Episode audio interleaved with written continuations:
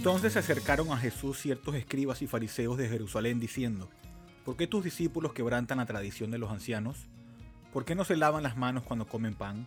Respondiendo él, les dijo, ¿por qué también vosotros quebrantáis el mandamiento de Dios por vuestra tradición? Porque Dios mandó diciendo, honra a tu padre y a tu madre, y el que maldiga al padre o a la madre muera irremisiblemente. Pero vosotros decís, cualquiera que diga a su padre o a su madre, es mi ofrenda a Dios todo aquello con que pudiera ayudarte, ya no ha de honrar a su padre o a su madre. Así habéis invalidado el mandamiento de Dios por vuestra tradición. Hipócritas, bien profetizó de vosotros Isaías cuando dijo, Este pueblo de labios me honra, mas su corazón está lejos de mí, pues en vano me honran, enseñando como doctrinas mandamientos de hombres. Y llamando así a la multitud, les dijo, Oíd y entended, no lo que entra en la boca contamina al hombre, mas lo que sale de la boca, esto contamina al hombre. Entonces, acercándose a sus discípulos, le dijeron, ¿Sabes que los fariseos se ofendieron cuando oyeron esta palabra? Pero respondiendo él, dijo, Toda planta que no plantó mi Padre Celestial será desarraigada. Dejadlos, son ciegos guías de ciegos, y si el ciego guiare al ciego, ambos caerán en el hoyo. Respondiendo Pedro le dijo, Explícanos esta parábola. Jesús dijo, ¿también vosotros sois aún sin entendimiento? ¿No entendéis que todo lo que entra en la boca va al vientre y es echado en la letrina? Pero lo que sale de la boca, del corazón sale, y esto contamina al hombre, pues del corazón salen los malos pensamientos, los homicidios, los adulterios, las fornicaciones, los hurtos, los falsos testimonios, las blasfemias. Estas cosas son las que contaminan al hombre, pero el comer con las manos sin lavar no contamina al hombre. Mateo 15, 1 al 19. Bienvenidos a una nueva edición de Bridge Radio Español. Les habla Eduardo Martorano desde la ciudad de Grand Rapids en el estado Michigan y me pueden escribir a eduardo.bridgeminlaredo.org. Hoy vamos a continuar con la serie sobre las doctrinas de la gracia y específicamente vamos a continuar con la segunda parte de lo que se conoce como la depravación total del hombre. La vez pasada estuvimos estudiando el versículo 1 de Efesios capítulo 2 y hoy vamos a estudiar los versículos 2 y 3. En Efesios 2, Pablo está mirando al pasado en lo que solían ser sus lectores, en lugar de describir su condición actual mientras él escribe. El versículo 1 dice, si se recuerdan, que ellos estaban muertos en sus delitos y pecados. Y luego en el versículo 2 continúa diciendo, en los cuales anduvisteis en otro tiempo, siguiendo la corriente de este mundo conforme el príncipe de la potestad del aire, el espíritu que ahora opera en los hijos de desobediencia, entre los cuales también todos nosotros vivimos en otro tiempo en los deseos de nuestra carne, haciendo la voluntad de la carne y de los pensamientos, y éramos por naturaleza hijos de ira, lo mismo que los demás. Pablo está hablando de algo que está en el pasado para sus lectores. Y permítanme recordarles que les está escribiendo a los cristianos. En el capítulo 1, versículo 1, Pablo dice que estoy escribiendo a los santos fieles en Cristo que están en Éfeso. Él está escribiendo a las personas que son cristianas ahora.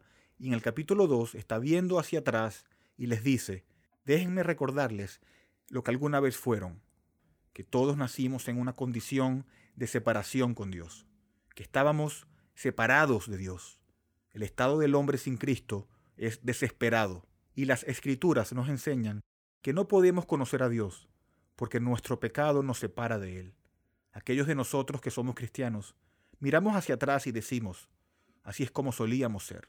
Pablo no tiene que detallar cada pecado de nuestras vidas.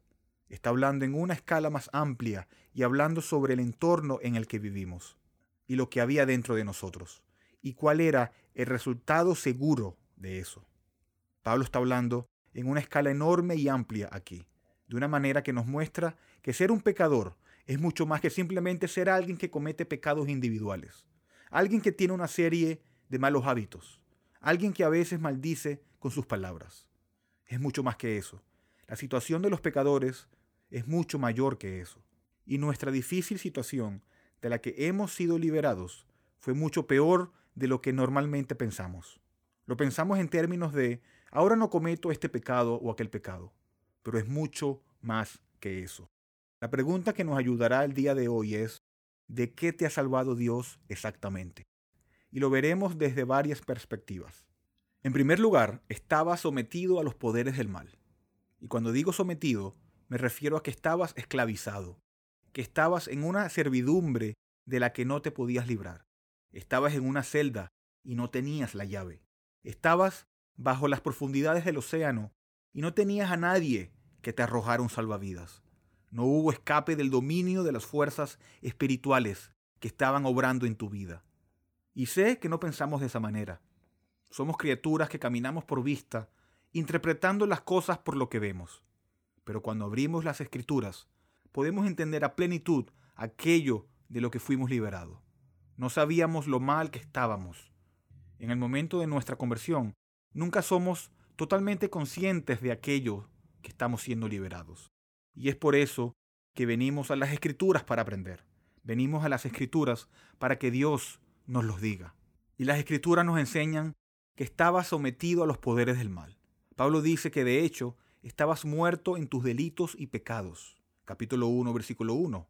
Esa era tu existencia espiritual. Vimos ese versículo la vez pasada. Ahora, observa lo que sucede a medida que avanzamos en el versículo 2. Él dice, en los cuales anduvisteis en otro tiempo. El versículo 2 es una expansión del versículo 1. En el versículo 1 tenemos un pequeño resumen. Ahora, en el versículo 2, dice Pablo, permítanme ampliar y explicar exactamente lo que eso significa. Estabas muerto en tus delitos y pecados. Ahora permítanme mostrarle exactamente lo que quiero decir con eso. Y ahora Pablo entra con algunos detalles. Y aquí Pablo nos da tres aspectos de esa esclavitud del mal en los versículos 2 y 3. ¿Cómo eras antes de convertirte en cristiano? ¿Cuál fue esta triple esclavitud, este triple cautiverio antes de que Dios te salvara en Cristo? Primero que nada, vas a ver que el mundo te esclavizó. Pablo dice en el versículo 2 del capítulo 2, en los cuales anduvisteis en otro tiempo, siguiendo la corriente de este mundo. Él dice, naciste en este mundo no solo en un sentido físico, sino que naciste en un entorno espiritual que gobernó la forma en que pensabas, que gobernó la forma en que actuabas, que tuvo una influencia sobre ti de varias formas. Tenías tu manera de vivir en un mundo, en una sociedad, en un entorno filosófico que rechazaba la verdad, rechazaba a Cristo y seguía el pensamiento y las modas de la época. Piensa ahora en este mundo en el que vives. Piensa en lo que define la vida. Piensa en el entretenimiento, los medios y las noticias que te rodean. El curso de este mundo, definido desde la perspectiva de Dios, no tiene ningún interés en la Biblia. De hecho, hacen todo lo posible para silenciarla y burlarse. No hay lugar para las escrituras en el discurso público. No tienen interés en el arrepentimiento ni en la oración. La gente ama sus pecados. La gente quiere ser independiente. Ese es el espíritu y el curso de este mundo. No tienen amor por Jesucristo. Si usan su nombre, lo usan para maldecir y para burlarse, no para inclinarse reverentemente ante Él. No para amarlo como el creador de todas las cosas y el salvador del mundo. Ellos no conocen a Cristo de esa manera. No escucharían nada de eso. Ese es el curso de este mundo. Es totalmente anti Dios y anti Cristo.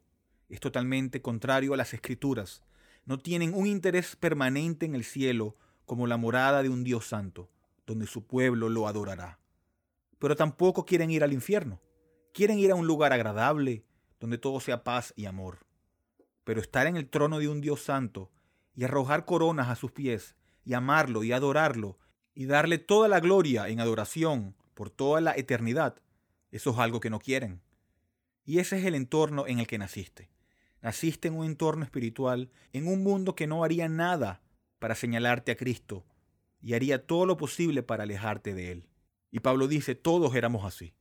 Y ya sea que fuéramos aparentemente religiosos en nuestra condición de inconversos, o si éramos desafiantemente inmorales, el sistema mundial nos alejó de Dios y moldeó nuestras vidas. El pensamiento evolutivo del mundo estaba definiendo nuestra educación y nuestro pensamiento. Y así estabas en un entorno, estabas nadando en un mar de existencia del que no podías escapar. Ahí es donde caminabas anteriormente. Y eso es lo que te definía antes de ser cristiano. El medio ambiente mundial, el curso del mundo no tiene interés en la Biblia, no tiene interés en Cristo, no tiene interés en el Evangelio Salvador. Y ese eras tú. Allí estabas antes de ser cristiano, dice Pablo. Y es aterrador pensar en eso. Ni siquiera reconocimos nuestro entorno y no pudimos escapar de él. Ese eras tú y ese fui yo. Ahora, ¿qué más podemos decir acerca de nuestra esclavitud anterior en este texto de las Escrituras? El mundo te esclavizó. Y en segundo lugar, Satanás. Estábamos sujetos a poderes sobrenaturales. Versículo 2 dice otra vez, estabais muertos en vuestros delitos y pecados, en los cuales anduvisteis en otro tiempo, siguiendo la corriente de este mundo, conforme al príncipe de la potestad del aire, el espíritu que ahora opera en los hijos de desobediencia. Pablo dice, tu andar anterior fue conforme al gobernante de la potestad del aire. Dicho de otra manera, tu vida anterior estaba en consonancia con el mundo y con Satanás, con el diablo mismo. La escritura dice que Satanás es el padre de la mentira, es el príncipe del poder del aire, que indica el reino en que él opera. En ese reino invisible, Satanás influye en el mundo para el mal. Y todo empezó en el jardín del Edén, donde primero tentó al hombre a pecar. Y vemos los resultados de eso. Vemos la catástrofe que cayó cuando Satanás tentó al hombre el pecado, y el paraíso se perdió y la muerte entró al mundo. Él es un engañador, engaña a los hombres y engaña a las naciones. Él es un ángel caído que genera filosofías impías y religión falsa que se oponen a la verdad de Dios. Leamos 2 de Corintios 11, versículo 3, dice, pero temo que como la serpiente con su astucia engañó a Eva, vuestros sentidos sean de alguna manera extraviados de la sincera fidelidad a Cristo.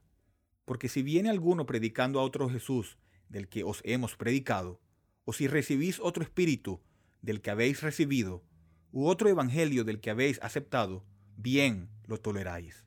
Aquí Pablo está corrigiendo a los corintios por ser demasiado indiferentes y acogedores en la enseñanza de un evangelio falso que en realidad fue inspirado satánicamente para engañarlos y desviarlos de Cristo. Si saltamos al versículo 13, Pablo dice, porque estos son falsos apóstoles, obreros fraudulentos, que se disfrazan como apóstoles de Cristo. Y no es maravilla, porque el mismo Satanás se disfraza como ángel de luz.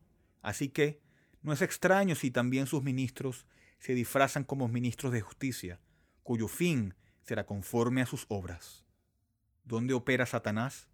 ¿Dónde está su reino de operaciones? ¿Cómo se manifiesta eso en el curso de este mundo? ¿Cómo se manifiesta en la forma en que vivías antes? Se manifiesta a través de sistemas falsos de filosofía, enseñanzas falsas, evangelios falsos. Y puede ser el ateísmo una religión basada en obras, la nueva era, la adoración al diablo. Todo tiene un hilo común, una raíz común, y es Satanás cegando a los hombres de la verdad bíblica para que no reciban el Evangelio de Cristo. Y esto está muy claro en 2 de Corintios capítulo 4 versículo 3, donde vemos dónde ocurre este ataque. ¿Dónde está el ámbito de la operación? Pablo dice, pero si nuestro Evangelio está aún encubierto, entre los que se pierdan está encubierto, en los cuales el Dios de este siglo, refiriéndose a Satanás, cegó el entendimiento de los incrédulos, para que no les resplandezca la luz del Evangelio, de la gloria de Cristo, el cual es la imagen de Dios. Aquí vemos cuál es su reino, la falsa enseñanza que ciega a las personas del Evangelio, sistemas de pensamiento que distraen a las personas de la sencillez y la pureza del arrepentimiento y la fe en Cristo. Necesitamos entender que la descripción que las escrituras nos dan de Satanás es que Él está detrás de sistemas enteros de pensamiento para ocultar a Cristo de los ojos de los pecadores. Y toda religión falsa, todo maestro que no exponga la necesidad del arrepentimiento y la fe en Cristo para el perdón de los pecados, está siendo, en última instancia, animado por la obra del diablo. Porque es a través de falsas enseñanzas y falsas esperanzas de salvación que Satanás atrae a las personas y las hace confiar en otras cosas además de Cristo para su bienestar espiritual. Ahí es donde radica el engaño. Ciega para que no vean el Evangelio de Cristo. Y puede ser muy elaborado y puede resultar muy seductor. El punto de Pablo es que compartiste esa forma de vida, pero él no ha terminado. No fue simplemente Satanás y el mundo lo que te esclavizaron. Aunque eso es muy cierto, estos eran los poderes malignos que actuaban y que no podías ver y que definían tu entorno. Pero Pablo va más allá y nos da el tercer aspecto de la esclavitud. Él dice que también fuiste esclavizado por tus propios deseos malvados. Versículo 3 dice de Efesios 2, entre los cuales también todos nosotros vivimos en otro tiempo, en los deseos de nuestra carne, haciendo la voluntad de la carne y de los pensamientos. Es cierto que estaba sujeto a fuerzas externas que estaban más allá de tu control, pero también estaba sujeto a fuerzas internas, deseos pecaminosos y malvados que dominaban tu propio corazón. Antes de ser cristiano, no estabas animado por el amor sincero y la devoción por Dios como el deseo supremo de tu corazón. No vivías en un arrepentimiento humilde y no esperabas con ansias la segunda venida de Cristo. Éramos fríos, éramos indiferentes al Evangelio y no podíamos cambiar nuestra naturaleza. No podíamos generar deseos santos, pero ni siquiera queríamos hacerlo, porque nos gustaba la vida como era. Y eso es lo que Pablo nos está diciendo. Esa es la depravación del hombre, esa es la incapacidad total del hombre para salvarse a sí mismo o mejorar su condición espiritual. Y ahí es donde estábamos todos nosotros. La depravación del hombre, este mal interior, explica nuestro mundo perdido, explica nuestra sociedad perdida. ¿Por qué hay guerras? ¿Por qué las cárceles están llenas de gente que ha hecho cosas abominables? ¿Por qué hay tanto aborto? ¿Por qué hay familias rotas? ¿Por qué las autoridades abusan de su poder en aras de su propia ganancia codiciosa? ¿Por qué los adultos abusan de los niños indefensos? ¿Por qué hombres y mujeres como tú y yo persistimos en malos hábitos que sabemos que son destructivos y malos? ¿Por qué? Es porque tienen mentes malvadas. Es porque tienen corazones malvados. Es porque los hombres inconversos odian a Cristo y odian su justicia. Y cuando te alejas de la luz, todo lo que puedes hacer es caminar hacia una oscuridad mucho más profunda. Y ese es el caso de toda la humanidad. No te dejes llevar por filosofías falsas que suenan dulces. Hay un núcleo de maldad en los hombres inconversos que explica el mundo en el que vivimos. Ver el mundo que nos rodea y negar al espíritu de la época es una locura total y una tontería. Es una ceguera deliberada. La razón por la que tu vida estaba tan desviada, la razón por la que estabas tan contaminado no era solo el mundo, no era solo Satanás, aunque eran factores contribuyentes. Allí en tu corazón estaban los deseos de la carne que reinaban supremamente. Complacías esos deseos de tu mente. Por eso no pudiste vencer tus malos hábitos antes de ser cristiano. Tu vida fluyó de lo que había dentro de ti. Estabas esclavizado por toda una serie de fuerzas diversificadas que estaban mucho más allá de tu capacidad de reconocer y mucho menos de escapar. Fuiste esclavizado por el mundo, fuiste esclavizado por Satanás y fuiste esclavo de tus propios deseos malvados. Y cuando abrimos la Biblia y leemos lo que Dios dice, no estamos viendo la sabiduría del mundo, no estamos viendo lo que le atrae al mundo, estamos abriendo la Biblia para obtener la sabiduría de Dios y el poder de Dios a pesar de que el mundo lo desafía, lo niega y lo rechaza, pero eso no nos importa, porque sabemos que ellos están equivocados. Como cristianos, nos oponemos y rechazamos a las filosofías del mundo. Tomo mi posición y recibo mi verdad basada únicamente en la palabra de Dios. Solo la palabra de Dios. No puedes tener los pies en ambos campos. No puedes amar al mundo de lunes a sábado y venir el domingo y pretender que eso te importa. Debemos rechazar al mundo, debemos rechazar al diablo y debemos rechazar tu propio yo pecador y complaciente. Debes venir a Cristo con un arrepentimiento tan completo que diga, dejo todo eso atrás. Ahora, con toda esta maldad innegable que hemos visto, ¿qué debería ser un Dios santo y justo? ¿Qué debería ser ese Dios que merece toda adoración? Que es el creador del universo, el que habita en una luz inaccesible, ese Dios que es bondadoso hasta con sus enemigos, que les da sol, comida y aire para respirar. ¿No debería un Dios así rechazar todo este pecado y toda esta maldad? Y eso es lo que vemos cuando continuamos con nuestro texto. Continúa Pablo diciendo, y éramos por naturaleza hijos de ira, lo mismo que los demás. Lo que era natural para nosotros provocó la ira duradera de Dios. Antes de tu salvación merecías juicio. La escritura dice, porque la ira de Dios se revela desde el cielo contra toda impiedad e injusticia de los hombres que detienen con injusticia la verdad. Romanos 1, 18. No es solo que existían estas fuerzas malvadas que se oponían a tu bienestar espiritual. Dios te veía, estabas en una condición de merecer su ira. La ira de Dios no es una rabieta. Cuando pensamos en la ira de Dios, no la iguales con la ira humana, que en la mayoría de las veces es injustificable. No es de eso de lo que estamos hablando aquí. Estamos hablando de algo muy diferente. La ira de Dios es su oposición firme y decidida al pecado y todo lo que se opone a su justicia. No es una ira explosiva, es una determinación implacable que la justicia será vindicada al final. Dios no tolerará una molécula rebelde en el universo cuando todo esté dicho y hecho. Un autor dice, Él es un Dios santo, y por lo tanto no se queda de brazos cruzados cuando la gente actúa injustamente y transgrede su ley, cuando le muestran desdén como creador o desprecian su bondad y misericordia. Dios actúa de manera justa, castigando el pecado en el presente y especialmente en el día final. Fuiste esclavizado en este mundo, pero Jesús dijo, he vencido el mundo. Fuiste esclavizado por Satanás, pero la escritura dice desde el principio que Cristo vendría y lo heriría y lo aplastaría en la cabeza. Estabas esclavizado a tus deseos internos, pero Cristo te dio una nueva naturaleza. Naciste de nuevo y un corazón nuevo, una nueva creación. Las cosas viejas pasaron y aquí hay cosas nuevas. Eras un hijo de ira, pero Cristo vino y murió en la cruz por ti, llevándose toda la ira, para que seas justificado, declarado plenamente justo en la presencia de Dios, sin que quede ningún cargo que te condene. No hay condenación para los que están en Cristo Jesús. Y estaremos en la presencia de aquel que murió para limpiarte de la culpa, aquel que vivió una vida justa que podría acreditarse en tu cuenta, aquel que venció al mundo, aquel que derrotó a Satanás, aquel quien derrotó el pecado y la muerte y el infierno. Y estaremos en su presencia. Efesios 2, versículo 8. Porque por gracia sois salvos, por medio de la fe, y esto no de vosotros, pues, es don de Dios. Tu salvación fue dada libremente, fue comprada a un gran precio por la sangre de Cristo.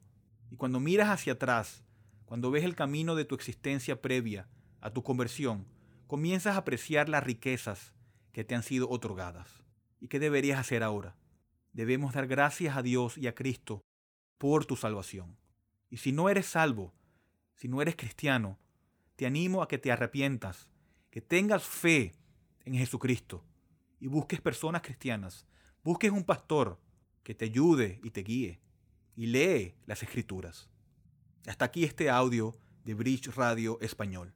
Bridge es una librería cristiana reformada sin fines de lucro, ministerio de enseñanza y cafetería.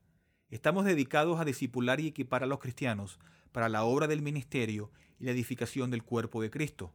Hacemos esto al proporcionar recursos a precios módicos, tales como Biblias nuevas y usadas y libros cristianos centrados en el Evangelio y materiales de estudio en inglés y español. Por favor, considere a Bridge Ministries a través de una donación única o mensual, ya que esto nos permite continuar nuestro alcance local e internacional a través de nuestros estudios bíblicos, conferencias y Radio Bridge. Puede donar y encontrar más información sobre nosotros visitando nuestro sitio web en Y terminamos con la primera pregunta del Catecismo de Heidelberg. ¿Cuál es tu único consuelo tanto en la vida como en la muerte? El Catecismo responde que yo, en cuerpo y alma, tanto en la vida como en la muerte, no me pertenezco a mí mismo, sino a mi fiel Salvador, Jesucristo. Gracias por escuchar. En el siguiente audio vamos a empezar con la elección incondicional.